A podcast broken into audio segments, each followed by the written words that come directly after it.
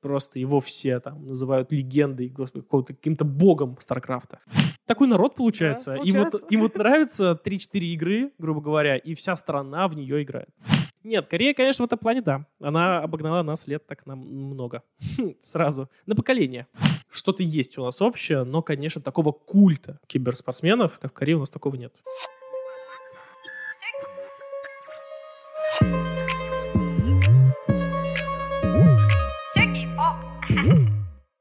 Всем привет! Это новый выпуск подкаста «Все кей-поп». И сегодня необычная для этого подкаста тема. Мы говорим про киберспорт. Казалось бы, в чем схожесть кей-попа и киберспорта? Но, как выяснилось, как мне рассказали друзья, Корея является столицей киберспорта, и там очень это сильно развито. И изучая, читая про это немного, я не очень сильно разбираюсь, я поняла, что есть схожести с кей-попом. Поэтому сегодня у меня в гостях Артемий Козлов, комментатор киберспорта. Привет, Артемий. Привет, да. Много занимался киберспорте, был комментатором, собственно, вот последние два года. Это моя последняя, наверное, такая официальная деятельность, связанная с подобными вещами. До этого, собственно, был менеджером команд и организатором турниров. Вот, и сам играл, и менеджером. В общем, всем занимался, чем только можно, наверное. Как вообще пришел к киберспорту? Это все было в далеком 2000, наверное, 2015 году, да, примерно. Я занимался киберспортом где-то лет 6. Ну и сейчас продолжаю, просто немного в другом русле, об этом чуть попозже. И получилось так, что просто в Нижнем Новгороде был финал крупного турнира российского по одной из дисциплин, собственно, Counter-Strike. И там я познакомился с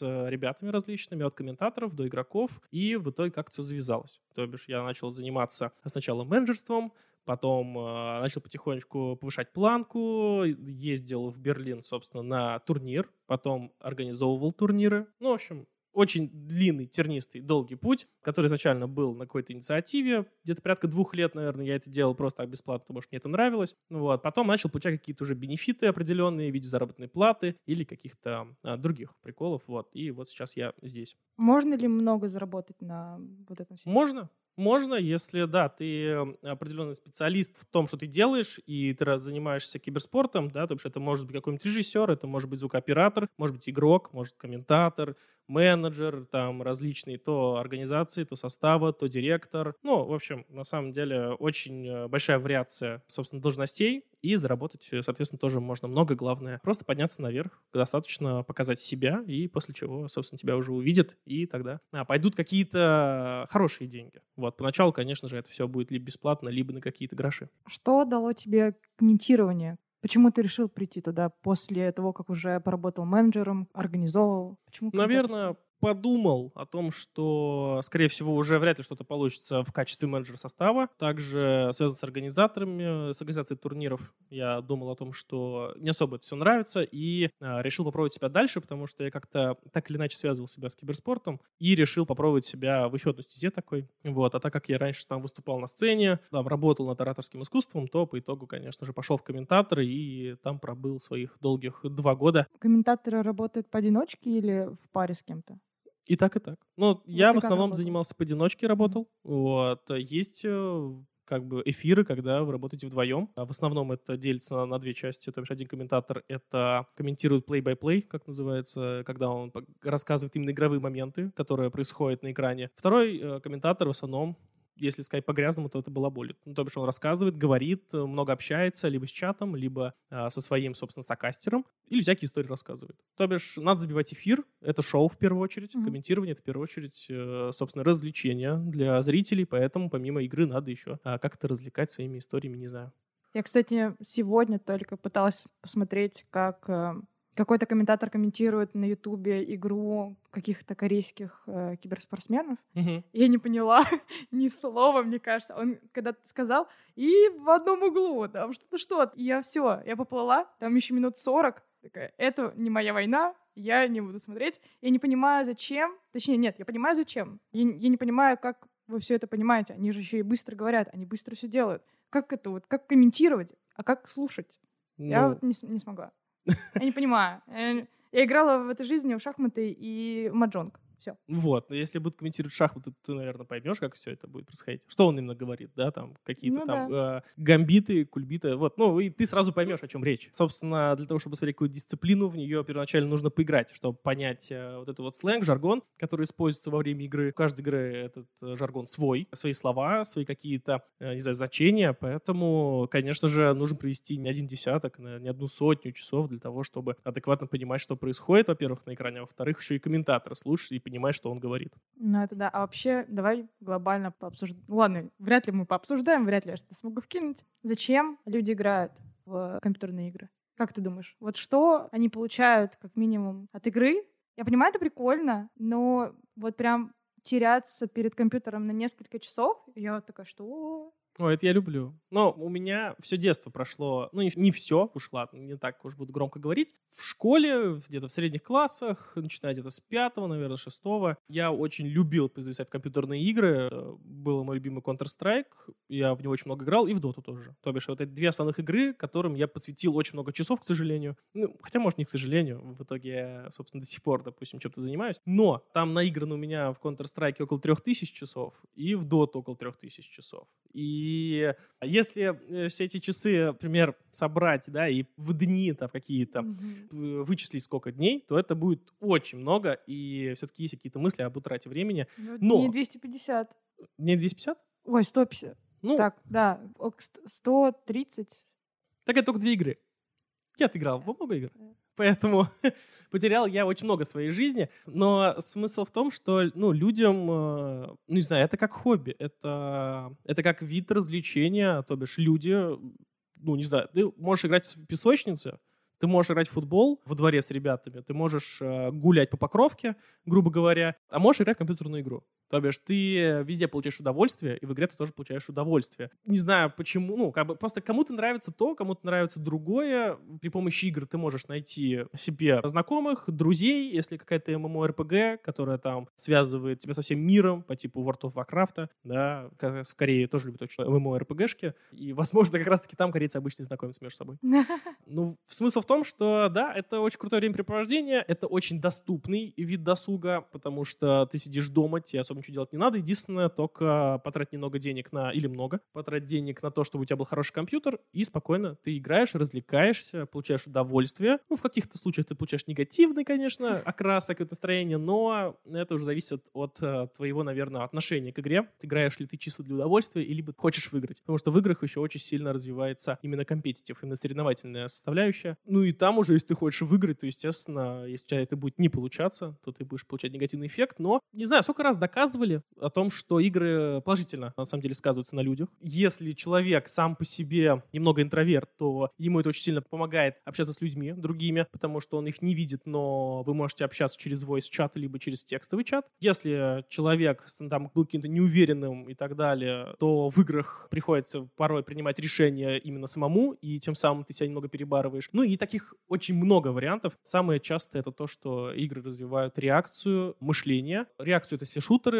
э, мышление, в случае, если это стратегия или какая-нибудь моба игра по типу Dota или League of Legends. Поэтому, в принципе, на самом деле везде плюсы найти можно. Даже вымещение агрессии там может произойти. И все эти штуки о том, что люди играли в Counter-Strike и потом устраивали какие-то чудовищные вещи во всех странах мира по типу Колумбайна, вот, то это все, ну, это, короче, неправда. Это независимые вещи. Просто это факт о человеке, то, что он играл. Но это ничего не значит.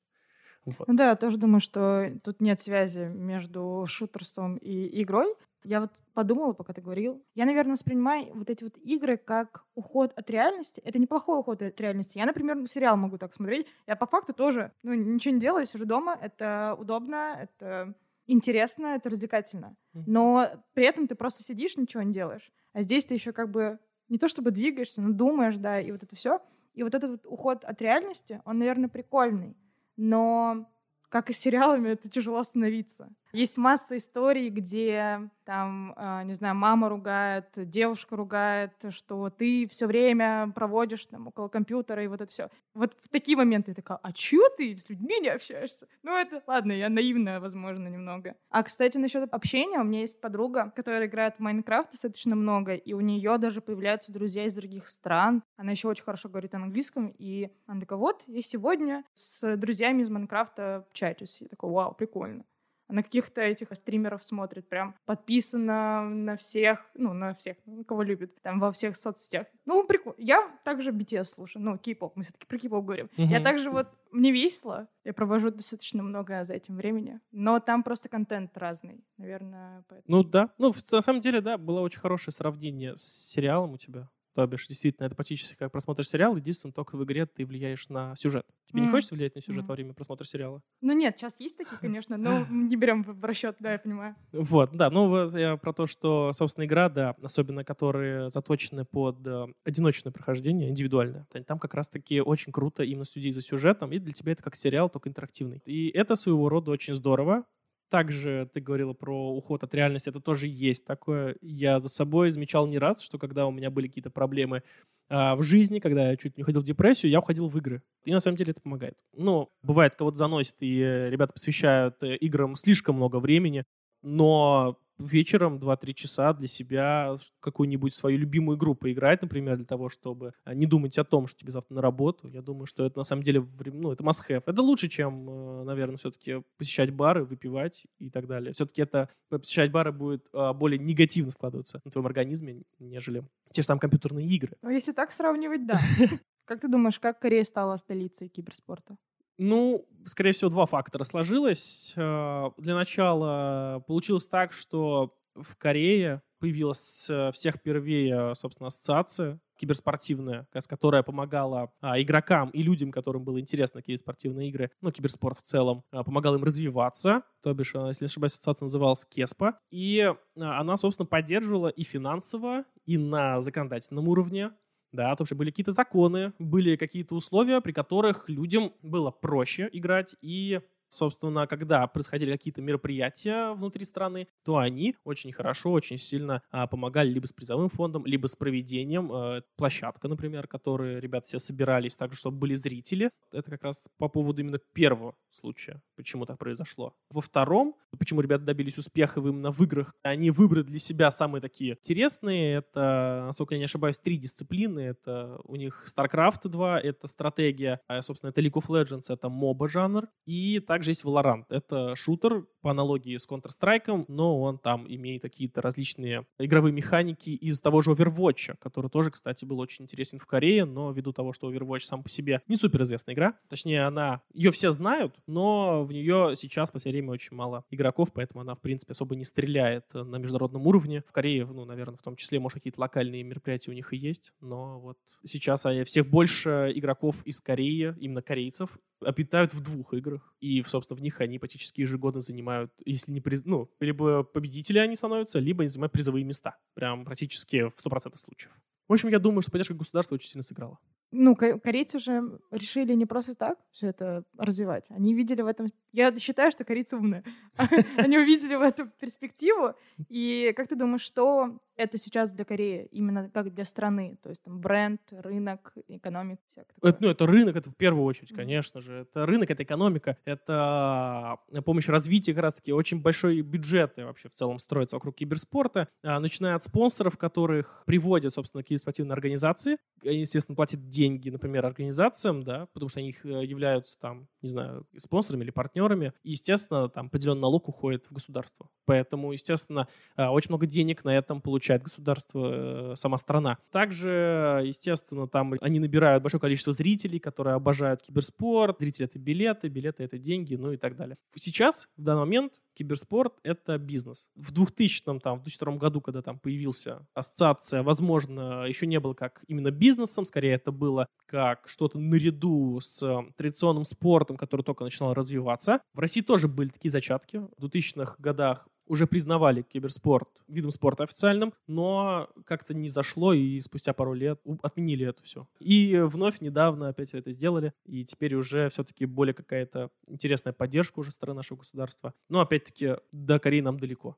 То бишь сейчас там э, все очень круто развито в плане инфраструктуры, и, соответственно, из-за того, что сейчас из каждого угла говорят в Корее по киберспорту, поэтому почти там очень много корейцев э, играют. Там каждый чуть ли не второй, наверное, кореец играет. Да, я видела какую-то статистику, очень старую, она мне прям запомнилась. То есть при населении в 51-52 миллиона киберспортсменов 29. Не, не спортсменов, а геймеров, которые просто uh-huh. играют. То есть это больше половины И Да. ты такой, вау. То бишь там играют, да, с самого детства, и до самой старости, наверное, пожалуй, играют. Ребята, наверное, все-таки там более современные, это поэтому так популярно. Короче, вот в этом прикол. Там настолько все это было популярно в детстве, что там даже были ограничения по так называемому прайм-тайму для игр.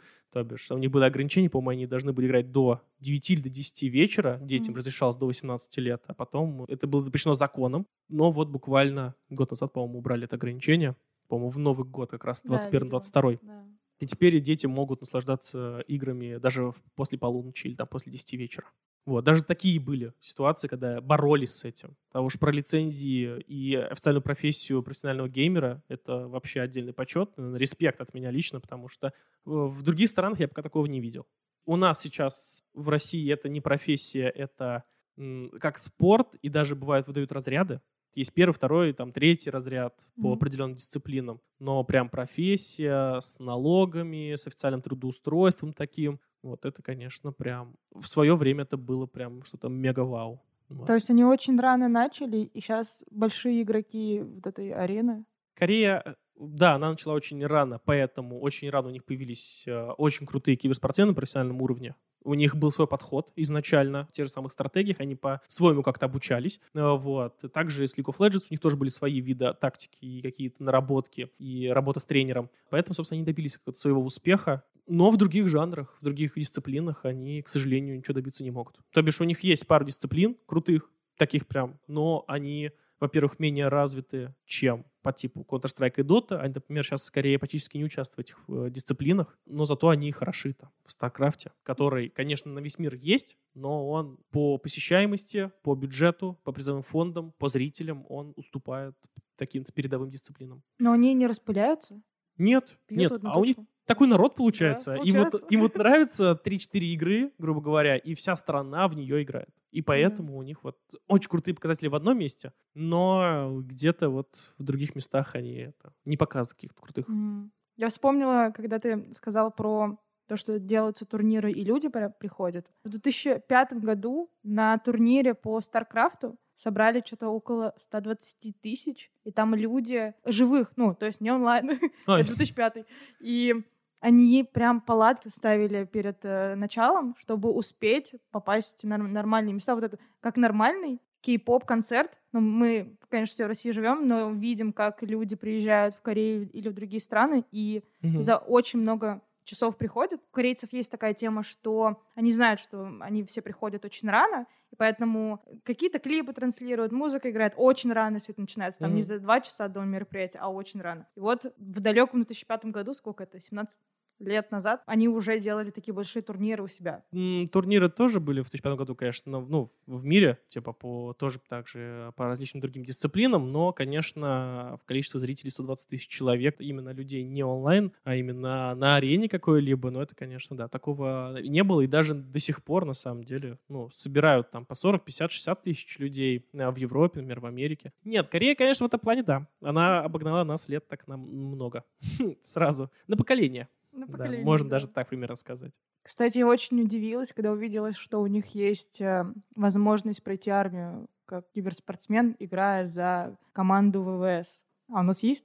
Да, ну у нас такого нет, конечно. Вот есть э, там а, примерные, что-то подобие, точнее, а, в Америке э, есть организация Complexity, которая, собственно, партнерит с военно-воздушным флотом страны или что-то типа подобное. Мгм. То бишь у них а, тоже там US Army, они всякие проводили различные коллаборации, но чтобы прям ребята из армии играли на турнире, это такого не было, наверное, как раз-таки, на самом деле, и до, и после Кореи. А уж про телевизионные каналы, например, да. которые есть, да, э, киберспортивный телевизионный канал, который официально не по кабелю, ни почему, а просто в основном телевидении. А, они были, правда, раньше, сейчас их уже нет. Э, Было две, два телеканала, точнее, прошу прощения. А, Они жили оба до 2011 года, насколько я помню. Во всяком случае, они проводили турниры до 2011 года самостоятельно. Была телевизионная лига, где участвовало большое количество участников, где было много игроков, был большой призовой фонд, все это транслировалось на всю страну, и это очень тоже было э, таким нонсенсом скорее. Никто такого так и не смог повторить. Но, походу, что-то случилось, и в Корее такое тоже потихонечку именно связано с телевизором начало а, немного как-то закругляться с этим. В 2011 году был последний турнир, и после чего все это потихонечку прекратилось и ушло именно в интернет-пространство. Все-таки mm-hmm. там больше целевой аудитории, там больше возможности охвата, нежели в телевизоре. Вот. Но вот однажды там смотреть э, СТС, ТНТ, а потом резко попасть на eSports TV, где у тебя будет э, турнир по доте российский, например, то это, конечно, было бы круто, я бы с удовольствием это посмотрел бы. А у нас на каком-нибудь Матч ТВ не было никогда? На Матч ТВ были, были, были прецеденты. Ну, на кабельном телевидении точно есть у нас киберспорт. Один канал я или два видел, э, там, правда, не только российский, там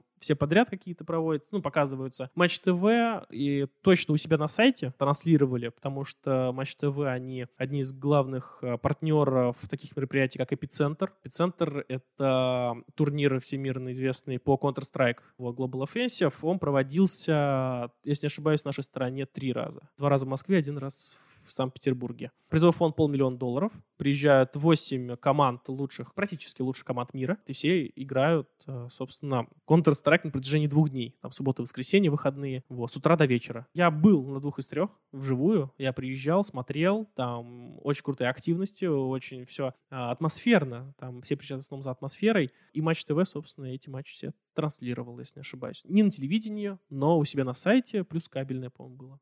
Когда говорят киберспорт, у меня даже в голове нет представления, какие игры туда входят. То есть, например, если брать какие-то уже тематические, FIFA входит? В... FIFA входит. Это официально называется киберспортивным симулятором футбола. Sims? Ну, есть э, своего рода так называемые спидраны. Это когда за короткий срок, ну, за максимально короткий срок нужно довести дело до определенного цели. Например, тебе нужно всех как можно быстрее утопить э, Симса в бассейне например, или как можно скорее построить, э, грубо говоря, дом определенного масштаба это все тоже. Ну, это все тоже есть. То бишь, mm-hmm. люди борются за миллисекунды, за то, чтобы как можно скорее построить бассейн, например, или дом. Такое есть в Симсах. Просто это не является киберспортивной дисциплиной, потому что киберспортивная дисциплина, она должна, она должна составлять э, некоторые факторы, ну, некоторые э, какие-то моменты, которые, собственно, и дает этой дисциплине называться киберспортивной. Что можно оценить? Да, да, mm-hmm. да, да. То есть оценка определенных э, моментов в игре. Это должно быть э, либо индивидуально, либо командное соревнование. Там должен, точно должен быть соревновательный процесс, соревновательный момент чтобы mm-hmm. нужно, чтобы кто-то с кем-то соревновался в любом случае. Ну и там несколько факторов по поводу того, что, допустим, у тебя не должно быть, у тебя не должно быть преимущества ввиду покупки, допустим, каких-либо вещей за реальные деньги, для того, чтобы не было проблем с балансом ну и подобные вещи. Я сейчас не скажу все прям, но они прям перечислены, они есть. И если игра отвечает всем этим позициям, то эту игру можно назвать киберспортивной дисциплиной, ну, в случае, если по ней проводятся турниры, если она популярна, естественно, ну и так далее. Был кейс, а, собственно, у нижегородского магазина обуви King Store. Я для них два года подряд проводил турниры по Counter-Strike и по Доте. Совсем недавно, буквально, мы проводили конкурс на пару обуви в стиле Майнкрафт от Пумы. И для того, чтобы поучаствовать и выиграть в этом конкурсе, нужно было на сервере магазина построить какое-то очень крутое здание, например, и оно должно было там отвечать за какие-то критерии, типа креативность, масштаб, придумка, задумка, красота и так далее. Ну вот. И мы прям в онлайн-трансляцию там на, на Twitch-канале мы выбирали там лучшего из 11 объектов. Вот. И в итоге у нас победитель, даже, по-моему, два победителя в итоге выиграли эти кеды. Ну, в общем, такие вот даже есть моменты. То бишь ты можешь даже по Майнкрафту подобные вещи делать. Угу. Как бы все зависит от твоего воображения и фантазии. Но список официальных киберспортивных дисциплин, он ограничен. Ты сказал про кеды с пумой. То да. есть э, ну, я понимаю, что киберспорт большой рынок. Уже большие лейблы начинают сотрудничать с какими-то играми. Конечно, да. Самый яркий, наверное, представитель вообще в целом данных партнерств — это игра Fortnite. Это игра в формате так называемого Battle Royale. В чем заключается смысл? Э, определенное количество человек э, высаживается на острове. Цель — остаться единственно выжившим. И в этой игре очень много коллабораций. Они сделали коллаборации с различными видами одежды, там, по-моему, из Dolce Gabbana делали, с Marvel, компаниями крупными. То бишь у них прям завязан весь пиар-ход у них на партнерстве. Количество людей, которые начинают играть в эту игру, каждый раз э, там увеличивается с партнерством, потом немного уменьшается, потом начинается у них новое какое-то партнерство, новая коллаборация, снова люди прилетают. Ну, в общем, они всегда стараются с кем-то, грубо говоря, обменяться трафиком для того, чтобы как можно больше людей в итоге в этой игре оказалось много организаций имеют у себя в спонсорах а, компании, связанными там с одеждой по типу Adidas, Nike, Reebok, а, но в основном это, это наверное, комплектующие периферия, компьютерная периферия по типу наушников, мышек, клавиатур, угу. мониторов, системные блоки и так далее и тому подобное. Я знаю, вот. что Samsung большой партнер, спонсор в корейских турнирах всяких мировых. Часто выступает, и в России вроде бы тоже часто выступает телефонная сеть компании по телефонных. А, я понял, что да, ты имеешь вот виду. они тоже часто, ну, я понимаю, что... Сотовый оператор. Прикольно, прикольно, что они... И я а. вспомнила еще, это, наверное, немножко другое, но я буду возвращаться в кей-поп каждый раз, я что здесь сижу. Blackpink есть женская группа, и в одной игре, я не буду говорить название, я не вспомню, с ними год назад э, делали коллабу, там чуть ли не образы их появлялись в игре, угу. появлялись какие-то плашки угу. в их цветах. Ну вот, получается, там Blackpink участвовали, есть э, масса, ну ладно, не масса, я видела точно одно, где у одной игры Айдол стал лицом. Но угу. это нормальная тоже тема, как, например, в той же одежде, когда там... Если не ошибаюсь, если брать прям про вот корейскую поп-культуру, в игре Fortnite тоже была коллаборация с BDS. Она они, была... Они концерт вроде давали. Да, они да, давали, по-моему, концерт внутри игры. Угу. То бишь была построена сцена, и они якобы в виде своих аватаров аватаров в компьютерной игре, они выступали там на огроменную публику. Вот, но это, ну, это круто, это то, что как раз-таки помогает э, развивать не просто киберспорт, а сам по себе гейминг а, среди молодежи. Вот это вот молодежь ваша. Они были такие старыми. Пока упомянули BTS, у них есть передача Run BTS, где они просто играют в разные игры. И в одном выпуске были приглашенные гости. Это а, профессиональные киберспортсмены угу. из а, клуба T1. Угу. И есть такая организация. Они поиграли в разные просто игры в развлекалке, угу. потом поиграли в, ну, на компьютерах. Было смешно, что они там шесть человек, тут шесть человек, ну, так-то их семь, ну, короче, там они перемешали, получается, три айдола, три киберспортсмена, и в другой также. Айдолы понимают, что он, он один а лучше, чем настроя, мы вообще не вывозим. А там какие-то легкие были игры, там что-то найти коробку, ну, я не помню. И вот это вот то их отношение к киберспортсменам, то есть они прям как фанаты визжали от того, что «Ва, они к нам пришли», а они, на секундочку, вот эти BTS, мировые звезды. И то, что они до сих пор так реагируют, и что вообще, мне кажется, киберспортсмены там как кей-поп-айдолы, то mm-hmm. есть вот этот момент, что они собирают огромное количество людей, что там может подойти девушка, там, ну, кто-нибудь попросить автограф. То есть они прям звезды, их приглашают на ТВ, на передачу. такая, вау, а у нас что, где? Не, у нас вот и было подобное, то бишь буквально в том году у нас ребята из России выиграли а, так называемый турнир The International, чемпионат мира по Dota 2. Призовой фонд составлял более 40 миллионов долларов. На организацию плюс игроков получили порядка, по 18 миллионов. Вот, огроменная сумма, естественно. После этого момента ребята звали на вечерний Ургант, на какие-то, естественно, миллион подкастов, миллион э, каких-то новостей, шоу различных. А, естественно, это был такой прям определенный хайповоз на пару месяцев э, после победы. Сейчас уже все подутихло, все уже забыли про это. Ну, кроме, конечно, истинных фанатов и людей, которые связаны с киберспортом. Но у нас тоже, видишь, вот есть что-то подобное. Если киберспортсмен пройдет, какой-то известный, который участвовал в мировых а, турнирах каких-то или выиграл какие-то чемпионаты, то его на улице кто-то да по-любому узнает. Это будет, конечно, не там не каждый пятый человек, mm-hmm. но если, ну, там какой-то подросток или какой-то парень, не знаю, там, ну, такой, относительно молодой, то, mm-hmm. Наверное, его узнает, скорее всего, попросит автограф, и либо попросит не сфотографироваться заниматься. То бишь в этом что-то есть у нас общее, но, конечно, такого культа киберспортсменов, как в Корее, у нас такого нет. Есть еще какая-то специфика у корейцев в плане игры когда гуглишь киберспорт, там сразу выходят эти компьютерные клубы. Я понимаю, что там большое распространение по стране. Uh-huh. Я, не знаю, я знаю парочку в Нижнем, например, а там в районе штук 10 будет, и будут в очень хорошем состоянии. Там хорошая техника, много игр, можно заказать еду. На Ютубе есть видео, где кто-то идет в этот э, клуб, Угу. И там показывают, как они сами играют, как это очень удобно и как много людей там всегда находится. В одном видео было очень смешно, что там на заднем фоне, а ведущая блога девушка, и на заднем фоне там корейцы на корейском матерятся очень громко. Она говорит, я надеюсь, вы не знаете, что это, но я чуть-чуть попытаюсь их убрать, но вот так вот эмоционально здесь люди играют. То есть это прям большой комьюнити, туда приходишь уже со своей, например, командой или там один, и ты погружаешься в среду.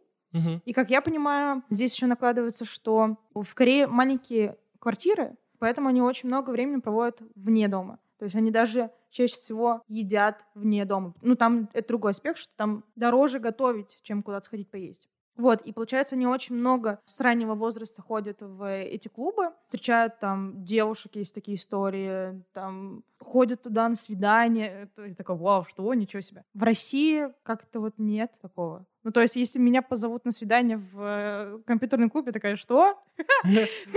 Это чё? Если он не скажет тебе, что это компьютерный клуб, Ну, то, в принципе, ты, когда приду. ты, можешь это перепутать с лаунж-зоной. Так скажем, каким-нибудь лаунж-кафе. Ну, в том, что у нас компьютерные клубы э, стрельнули где-то лет пять назад. Ну, то бишь, это такой второй этап был э, компьютерных клубов. Первый этап был где-то в начале, наверное, нулевых, когда начали появляться компьютерные клубы из-за того, что э, у людей не было денег на покупку своего личного компьютера, и тем самым они ходили в компьютерные клубы и играли. Э, вот, на таких старых компьютерах, с такими огроменными мониторами, у которых были больше, чем ребенок, который приходил играть. Э, сейчас появился такой второй бум, как раз в году, наверное, в 2017, да, где-то 17 год, когда резко все поняли, что компьютерные клубы — это must-have, и из этого можно очень много денег срубить. То бишь до сих пор открываются компьютерные клубы, просто уже не в таком масштабе, как это было 5 лет назад. Сейчас в Нижнем насчитывается больше 10 или 15 компьютерных клубов. Есть парочку сетей, по 3-4 клуба, и есть какие-то одиночки. Но, конечно, такого прям, чтобы в Корее, чтобы звать на свидание, это редкость. Э, Есть у нас компьютерные клубы в Нижнем, в том числе, которые не только предоставляют э, компьютеры для игры, они также предоставляют какие-то лаунж-зоны, где есть закуски, напитки, такие тоже имеются. То бишь я был неоднократным очевидцем, когда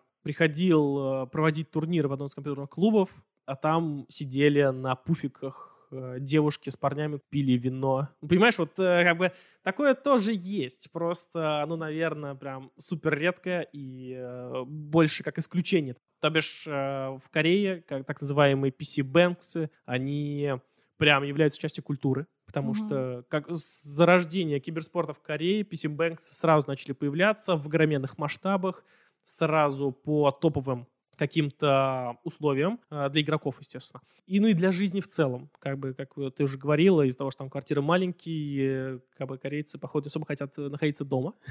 Вот, и любят находиться где-то в каких-то других заведениях. Ну, и эти э, PC Banks, точнее, он заменил тебе сразу и кафе, и а, свой дом с компьютером. То бишь, это прям место было, где люди жили практически. Да, это вроде бы еще не так дорого. То есть там час доллар. Меньше там, Меньше, да, да. там, ну вот, и, к сожалению, нет прям актуальной статистики. Я посмотрел, поискал много, но, к сожалению, что-то в последнее время не писали про, про корейский киберспорт. Вот, но, помню, 2018 год, там буквально стоимость часа варьировалась от 60 центов до 1,4 доллара. То бишь, в принципе, это, на самом деле, не очень большие суммы для Кореи, я думаю. Да, Это да. прям дешево, да. Если, конечно, на российский рынок, то это не самые дешевые цены уже. Но я думаю, в Корее там и люди по-другому живут. Поэтому да, это в первую очередь доступно, это удобно, это комфортно, ну и заменяет тебе все, что только нужно для жизни. А у нас примерно сколько стоит час? Я помню, что-то ценники э, на самых дешевых компьютерах, компьютерных клубах где-то порядка 60-70 рублей в час э, в среднем. Вот. Есть всякие различные пакеты по типу пакет ночь, где ты играешь там с 10 вечера до 6 утра, и это стоит тебе 500 рублей. Да, это будет не очень дорого прям. Мгм. Ну, это доступно. Короче, сейчас Ну это да, доступно. да. То бишь ты сейчас, любой может сыграть, но вопрос в том, что, в принципе, сейчас много кто имеет свои э, хорошие PC дома, то бишь свои компы. Ну, сейчас, сейчас очень сильно развивается мобильный гейминг, и в Корее в том числе. Он, Да. он очень, он прям огроменными темпами. Все началось с ферм 3 в ряд и закончилось уже на данный момент там всякие Mobile Legends, которые аналогии с League of Legends, например. Это прям практически одна и та же игра, ну, только другие герои, одна и та же игровая механика, вот, но у тебя все это прям на телефоне. То бишь, ты, ты играешь в метро, ну, там, если у тебя есть там связь, конечно же, Мгм. а, играешь в, транспорте, короче, и на парах, в школе, везде, короче, где ты хочешь. Это очень удобно, поэтому люди очень много играют в телефоны. Да, то бишь мобильная версия компьютерной игры, которую очень любят сильно корейцы, Ага. League of Legends, э, вышла вот на телефонах, называется она Wild Rift, и она мега успешно расходится в Корее. Ну и вообще в целом потихонечку по миру. Поскольку в Корее очень решает коммерция и вот этот вот подача контента, они очень много чего делают. Например, опять-таки вспоминаем кей-поп группы. Они не только выпускают альбомы, они выпускают разные программы, фильмы, сериалы. И, насколько я знаю, либо вышло, и уже несколько есть, и выходит новое. Я из того, что вообще не слежу за играми, поэтому не знаю. У BTS есть э, мобильная игра, Мгм. которая прям... э, У них еще есть рисовка, то есть каждый мембер определенного человечка. Аватар, да, свой. Да, вот. И они, получается, сначала создавали из них всякие мультики, клипы, вот такое Мгм. что-то. А сейчас, как я понимаю, есть уже игра. И прям тоже пиарится. Я- Напишите в комментариях, пожалуйста, вышла она или нет. Еще, если про кей-поп, а, я знаю, что есть э, женская группа от э, Crazy Entertainment, которая Мгм. позиционировала себя как первая женская группа киберспорта в Корее. Она хотела продвигаться как геймеры и айдолы. Там что-то шесть девочек, Аква они назывались. Они что-то в восемнадцатом году начали, в девятнадцатом году очень тихо распались. Мгм. А, возможно, ну, не пошло. И вроде бы сам лейбл закрылся. Он был такой маленький, в Корее тоже 3-4 больших э, лейбла, которые всем рулят. Мгм. Вот. И насколько я знаю, что девочки изначально, ну, они сами не киберспортсменки, но у них менеджер группы был профессиональным геймером в прошлом, и как бы как будто соединил две работы. Они выпустили клип, что-то Look In называется, что ли. Я посмотрела, не увидела ничего э, киберспортсменского. ну, то есть, и даже рисовка была не какая-то интересная, а обычный клип. Я такая, Ну, ладно. Окей. А, например, когда смотришь э, КДИ, они прям крутые. Это вообще виртуальная кей-поп-группа женская, и у них трек Popstar вышел в чарты билборда. Это чуть ли там не четвертая женская группа, которая вообще выходила. Они появились на церемонии открытия финала чемпионата мира по Лига Легенд как раз в Мгм. 2018 году. И вот они дали вот эту песню. Потом у них была еще, тоже вроде бы попала в мировые чарты. Ну, прям круто. И я посмотрела это выступление, оно есть в Ютубе. Прикольно. И я знала этот трек, я не знала, что это а виртуальная группа. Я такая, вау. А, Они вдохновились разными группами кей-поперскими и вот создали из, как я понимаю, героев игры женских, они создали виртуальную кей-поп-группу, которые пели. Посмотри, если не видел, и остальные тоже. Прикольная тема. Я сначала не поняла ни хренулечки, а потом такая, вау. А потом как поняла, я такая, о, вот это уже сильно. Да. Ну, И тем вообще, да, саундтреки пишут.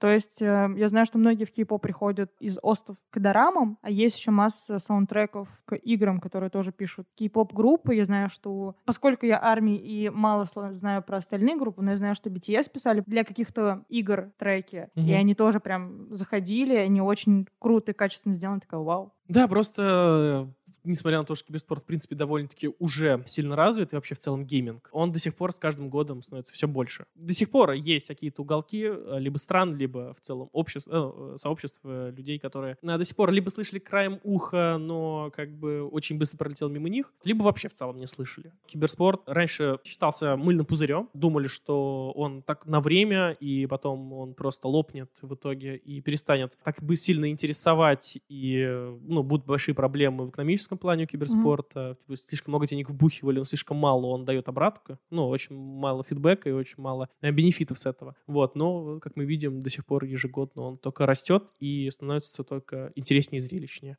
Давай, наверное, опять вернемся к истории начала киберспорта в Корее. Так. Потому что, мне кажется, здесь, опять-таки, очень много всяких культурных частей. Мгм. Насколько я понимаю, у них очень развиты игры, где важна конкуренция. И вот мне кажется, что это культурная какая-то специфика, что да, понятно, все люди хотят там, быть конкурентоспособными, а развиваются для этого, улучшаются и бла-бла-бла. Мгм. Но там настолько изначально ты в конкуренции, ты в борьбе на учебе, в университете, потом пытаешься пробиться на работу, а киберспорт в Корее является хорошим социальным лифтом для поднятия, а там очень большой разрыв между бедными и богатыми. И вот, а, вот этот прыжок киберспортом очень легко можно достичь, просто надо пережить момент, когда тебе мать говорит, иди учись. И мне кажется, что вот это вот прикол с э, конкурентностью вечной и как раз э, является там, какой-то маленькой причины, почему именно в этих играх они круты и почему они их вообще выбрали? Я Ну, вообще так не думаю. По, Нет? по- по одной простой причине все дисциплины киберспортивные имеют конкурентность. Ну, имеют конкурентную составляющую. Оно есть везде, во всех играх практически, которые связаны с киберспортом. Но, но Корея почему-то выбрала именно StarCraft 2. Или Лигу Легенд, или Overwatch с Valorant, грубо говоря. Вот. Вряд ли завязаны именно на соперничестве. То бишь, скорее всего, э, они добились успехов в Мгм. киберспорте. Скорее всего, из-за того, что каждый второй хотел друг у друга выиграть в StarCraft, и потом в итоге из этого всего родились какие-то крутые профессионалы. Это да, возможно, так и есть. Но сам факт того, что именно какие дисциплины они выбрали, это скорее связано... Исторически сложилось. Да, так сложилось. э, Насколько я знаю, вообще вся киберспортивная стезя пошла в Корее от дополнения к Старкрафту. Вот, в 2002 году. Мгм. Там даже было какое-то дополнение, которое очень сильно заинтересовало корейцев, и они вот на ней, вот на, этом, на этой игре, которая им очень сильно понравилась, она прям вот таким большим сноуболом полетела э, напрямую в киберспорт. Скорее всего, действительно, просто с народом, с менталитетом, с их, э, вряд ли характером, скорее просто с их интересами. Такое ощущение, как будто они зашли в League of Legends, например, просто по причине рисовки, дизайна, который им Мгм. понравился, стилистика, которая в этой игре была, поэтому они в нее и окунулись головой. Им Дота прям очень дико не нравится, ну, допустим, ну, не всем, имеется в виду, что она не такая интересная Мгм. для них. А вот League of Legends прям в захлеб просто они начинают в нее играть а, большим количеством часами. Также, собственно, связано с Overwatch, потому что там мультяшная графика. Также связано это с Valorant, потому что это мультяшная графика. Вот, то бишь, а, просто стилистика. Стилистика самих игр, Мгм. которые они играют. Просто людям нравится что-то подобное, и поэтому они, собственно, ему, грубо говоря, и отдаются. Там, насколько я знаю, в Корее Counter-Strike вообще был частично под цензурой, поэтому у них был отдельный клиент, который там назывался что-то как-то по-другому. Естественно, у них все это интерес к этой игре не зародился, в итоге э, сошло практически на нет. То бишь были какие-то команды, но это все фигня. А, они не добились ничего стоящего. То бишь мне кажется, что просто это как-то из-за народа изначально сложилось, и плюс э, вот этот сам толчок э, в виде какого-то обновления в игре, которое в итоге всем зашло, Мгм. и все, и они прям вот туда прям налетели. И это все вылилось там в какого-то восьми- восьмикратного чемпиона мира по Старкрафту, например. Мгм. Да, чувак, который выиграл практически каждый турнир просто, просто как паровоз, просто там, не знаю, там, как это, поезд скоростной, как хотите называйте, как, э, как не знаю кто. Как, как Супермен. Просто взял и просто из года в год э, запрыгивал на турниры мирового формата, выигрывал огроменные призовые фонды и становился лучшим игроком мира. Просто его все там называют легендой, господи, каким-то богом Старкрафта. А, Я знаю, что вот еще одна, я сегодня вкидываю схожести с кей-попом. Так. Я знаю, что есть схожесть именно по формату организации. То есть э, Так. набирается команда, они заселяются в общагу, за Мгм. ними большой контроль, они очень много тренируются. Так они там, побеждают, грубо говоря. О, История успеха, так скажем. В кей-попе просто так же, что там набираются команды, они очень долго тренируются, не спят, не едят, ничего.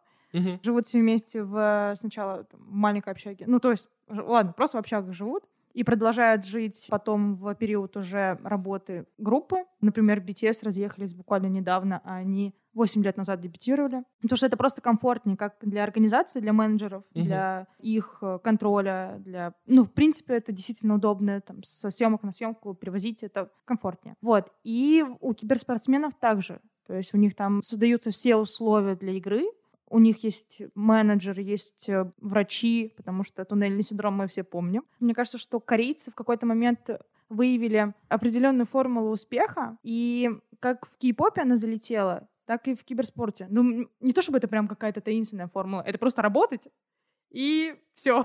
По факту трудоголизм, трудоголизм, еще раз трудоголизм, что в корейском менталитете очень важен. То есть я уже в каком-то выпуске говорила, что как бы я не хотела переехать в Корею, я понимаю, что а, с моей любовью работать здесь, там я бездельница.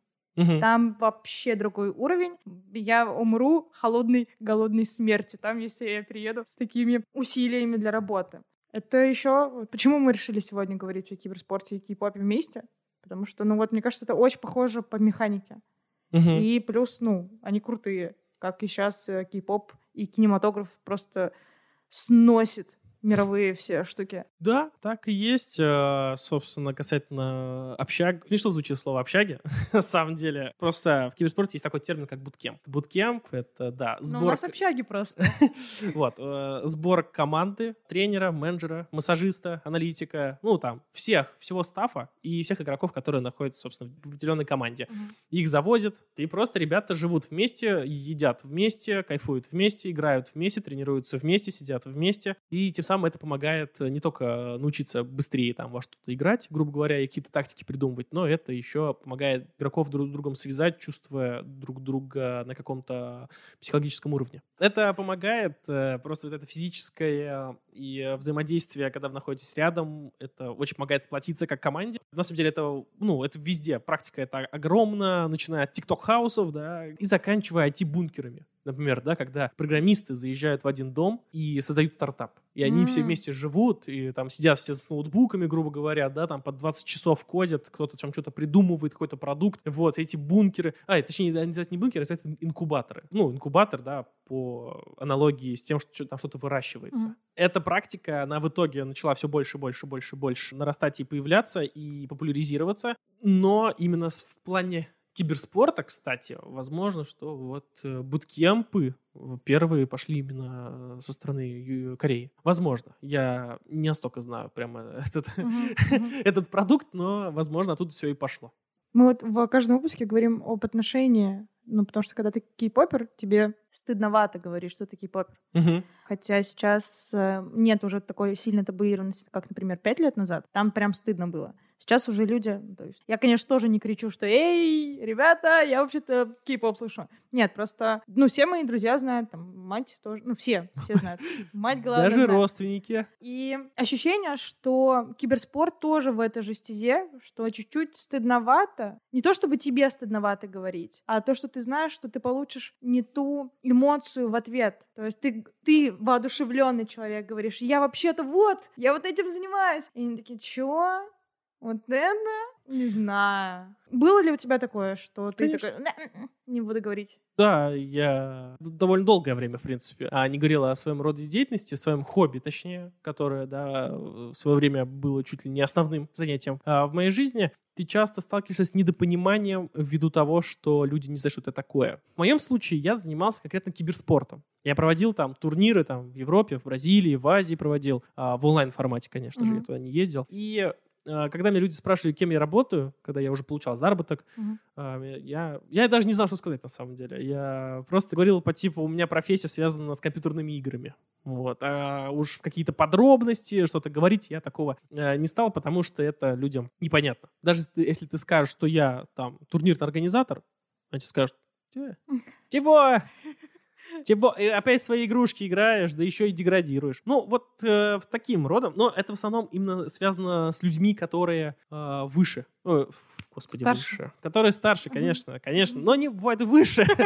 Но в основном эти люди просто старше. И у них не было этого в детстве или в возрасте до там 30-35 лет. И поэтому, а, чем старше ты становишься, тем тебе сложнее принимать новые реальности. Новые реалии, которые происходят в этом мире, появляются. А киберспорт, он прям максимально новый вообще. И поэтому а, люди, которым уже за 40, э, скорее всего, тяжело это понять. Сейчас уже даже туда уже проходит. И в целом люди, допустим, ну, там, родители, например, возьмем такой пример, они позитивно относятся к тому, что я этим занимаюсь, положительно, потому что это, ну, это давало мне деньги, добавок это давало мне максимально крутые эмоции, и я занимался тем, что я люблю. Но до этого, до, до того, как я начал деньги получать, а, были моменты, когда такие, что ты занимаешь, что там что-то делаешь, тратишь какие-то дни свои на это, и э, типа, лучше бы, не знаю, питон поучил бы, стал бы программистом бы и много денег срубал бы за то, что ничего не делал. Ну, это опять э, стереотипы, которые а, живут э, вокруг нас. Вот. Сейчас это уже с этим попроще. То бишь сейчас, если ты в 22 году скажешь, что ты киберспортсмен,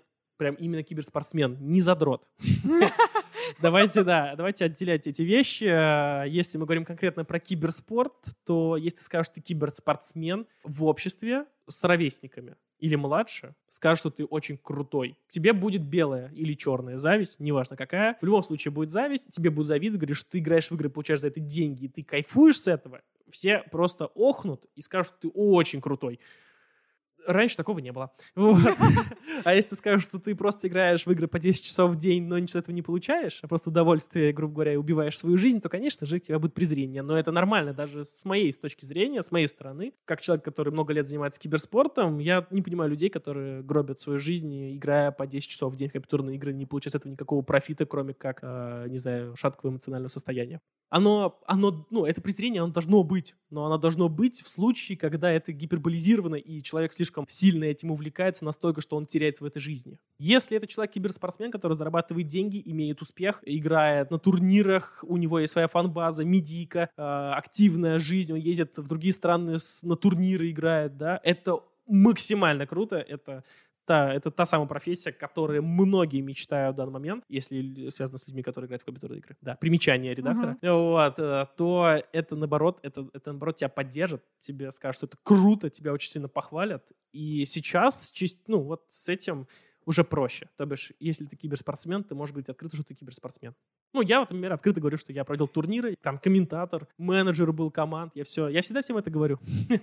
А, ну, Тебя не спрашивают? В случае, если спросят, в случае, если спросят. Не, в основном, если не спрашивают, я уж особо не стал уж разглагольствовать, конечно. Вот, но если спрашивают, чем ты занимался и что твое любимое дело, то все, это, в принципе, разговор на полчаса. Точнее, даже не разговор, а монолог скорее, где я буду рассказывать о том, чем я занимался и занимаюсь ну, на данный момент. Вот ты говорил, что компьютерные клубы, я не буду говорить точное название, потому что мне не нравится, как я это произношу. Ты говорил о том, что девушки сидят там где-то в лаунж-зоне, допустим. Не так. все. А вообще есть ли девушки в киберспорте?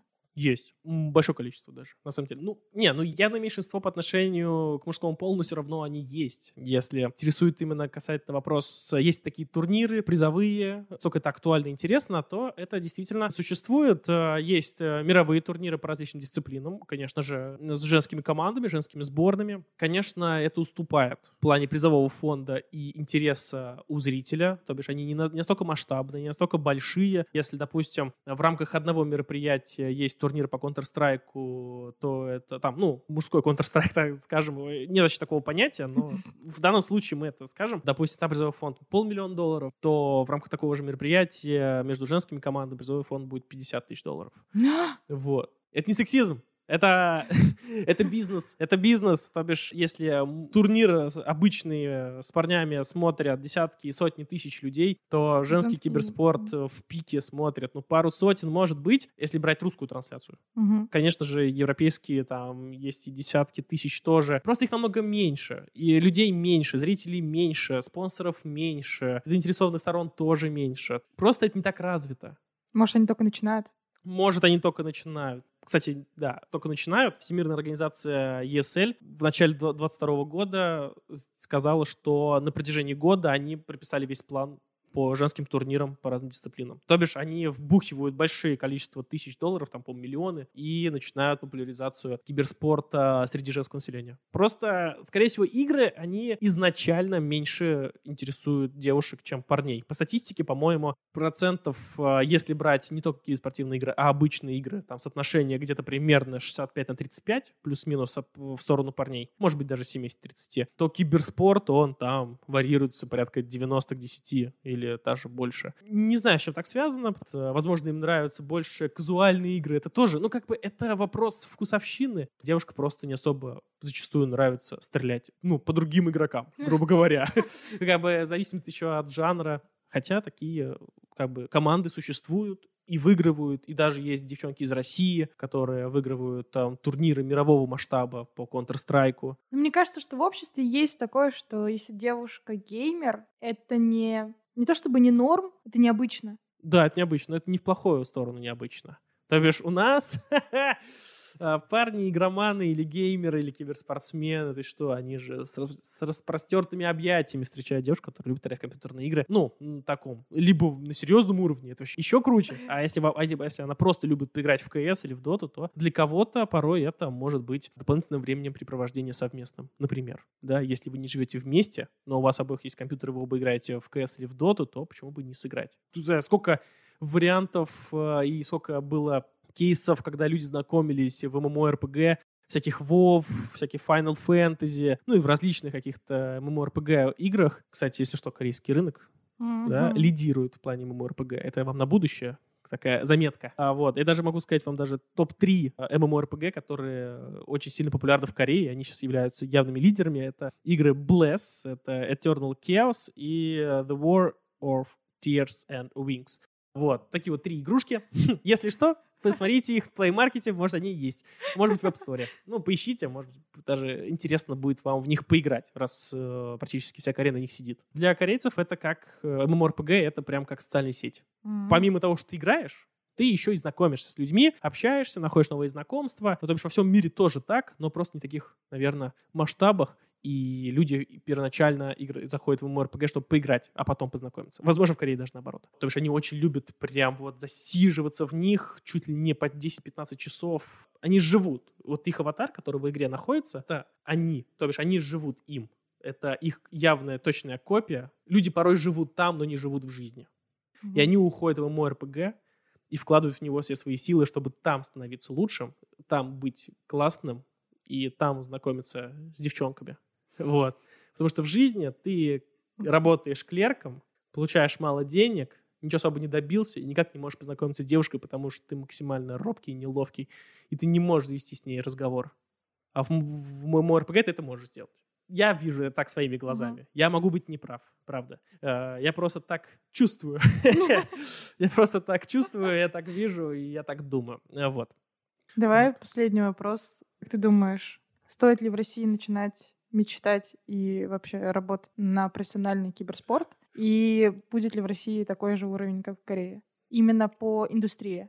Я боюсь, нашей стране понадобится не, одно, не один десяток лет, чтобы добиться таких же успехов, как uh-huh. в Корее. Именно в плане инфраструктуры, официальности, поддержки э, и вообще в целостности системы, связанной с киберспортом.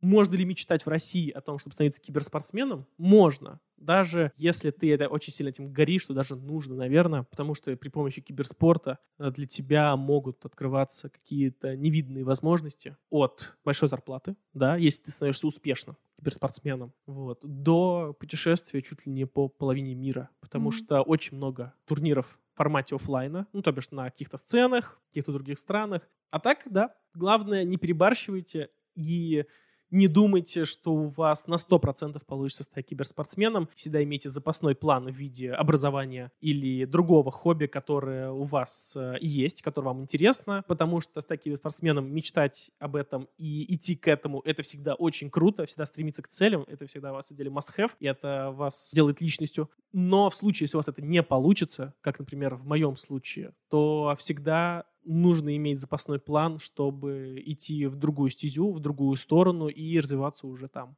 Ну, главное, чтобы это не было поздно, и главное, чтобы э, вы прекрасно понимали, что ваш процентаж э, попадания в киберспорт, он мизерный, но он маленький, потому что у вас конкуренция просто максимально бешеная. Играют сотни тысяч людей, угу. а киберспортсмены становятся сотни.